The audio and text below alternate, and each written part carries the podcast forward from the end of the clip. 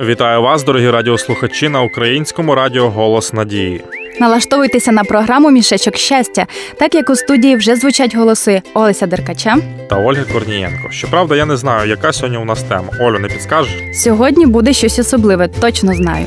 А звідки в тебе така впевненість? Бо зараз у мене в руках лист. І там написана тема нашої програми? Та ні, Олесю, цей лист і є темою нашого сьогоднішнього спілкування.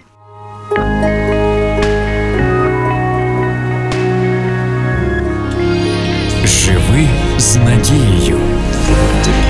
Радіо Голос Надії. Цікаво, я просто давно не писав і не читав паперових листів. Дай на мені час, я згадаю, як це тримати в руках паперовий меседж. Дуже приємно.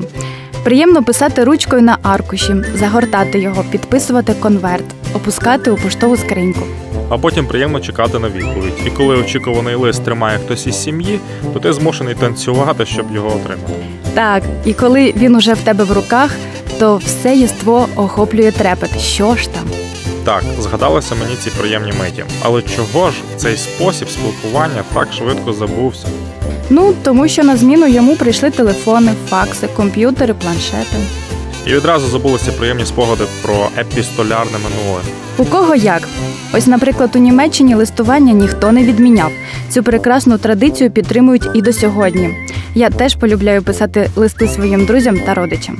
Олю, от говорячи про листи, мені згадалася одна книга, яку я отримав у руках. Вона мала вигляд поштового конверту, на якому було написано Цей лист для тебе.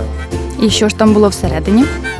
На перших її сторінках було написано: ця маленька книжечка розповість тобі, як з'явився Божий лист до тебе. Біблія, яке він має значення для тебе, що говорять великі люди про Біблію і багато іншого. Супер! І дійсно, Біблія у якомусь роді лист, послання до людей від Бога. І ти прочитав ту книжечку?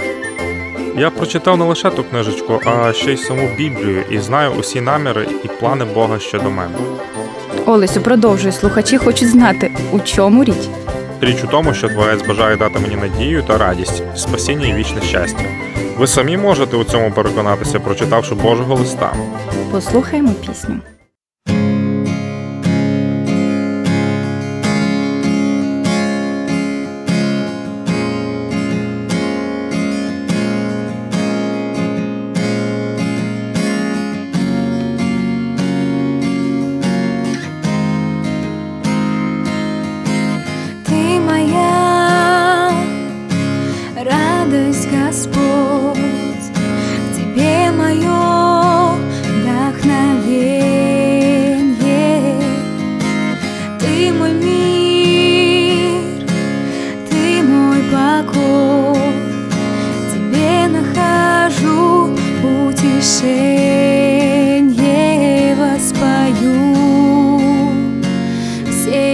Душой воспою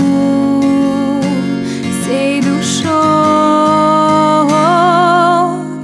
Ты, ты моя жизнь, ты моя жизнь, Иисус. Лишь, лишь для тебя песню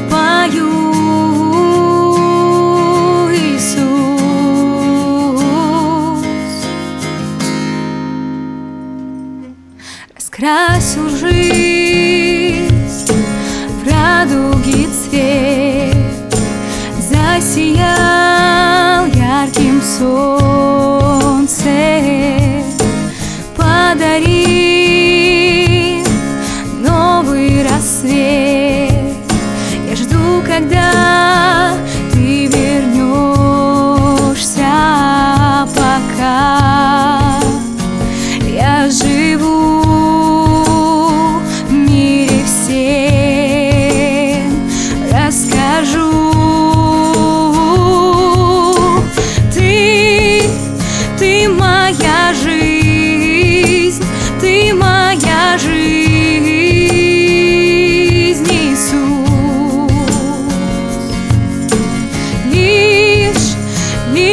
тебя живу и пою.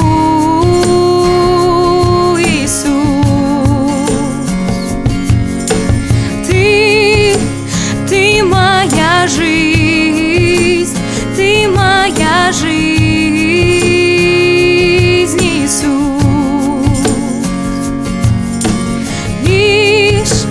лишь для тебя. копаю.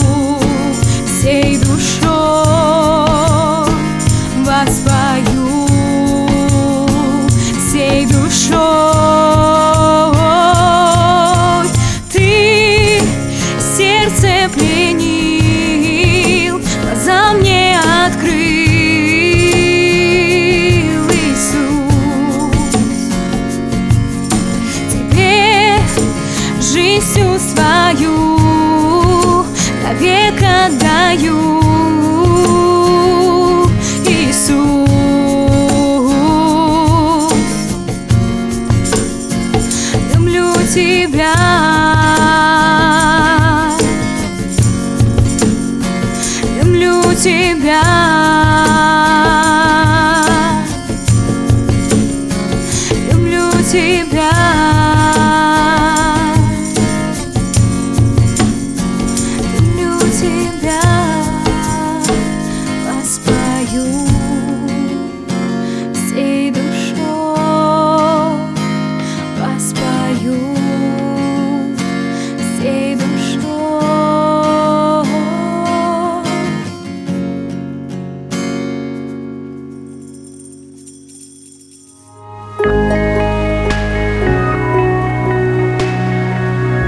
Надія подих вічності. Радіо Голос Надії.